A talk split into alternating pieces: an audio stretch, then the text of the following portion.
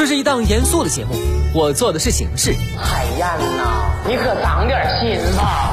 这是一档并不大众的节目，我说的是观点。只要你我让一让，生活真美好。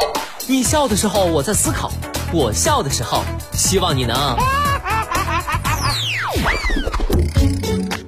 FM 八八九，你的财富 Radio，评论来了。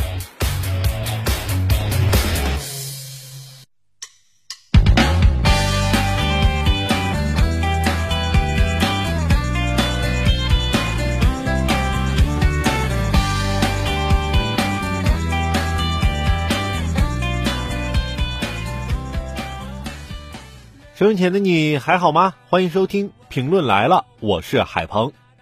经过这一段时间啊，我深刻的认识到，人的潜力真的可以说是无限的。你们看啊，我赚的这么少，不也活下来了吗？上班是为了赚钱，少点没关系。可下面这位的工资简直离谱。近日。网友发帖称，四川巴中一男子在一家卖酒的公司应聘销售，工作二十余天后，竟然倒欠公司三千多元。男子感觉自己被骗了。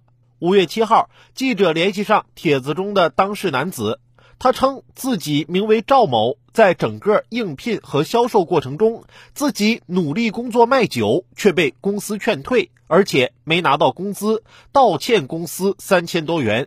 八号，该公司一负责人王某对此回应称，赵某应聘后发微信朋友圈的条数等考核不合格被扣钱，其工作未达标，所以被劝退。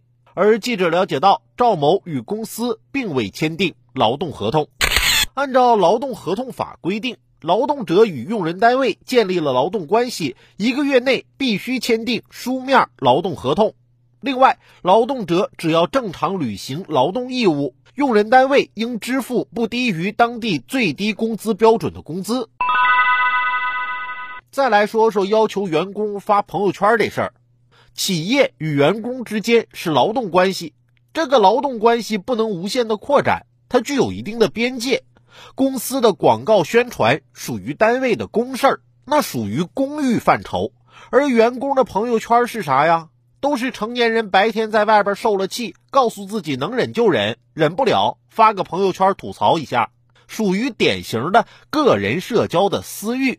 公司规定，如果突破了劳动关系的边界，便是对员工个人权利的侵犯。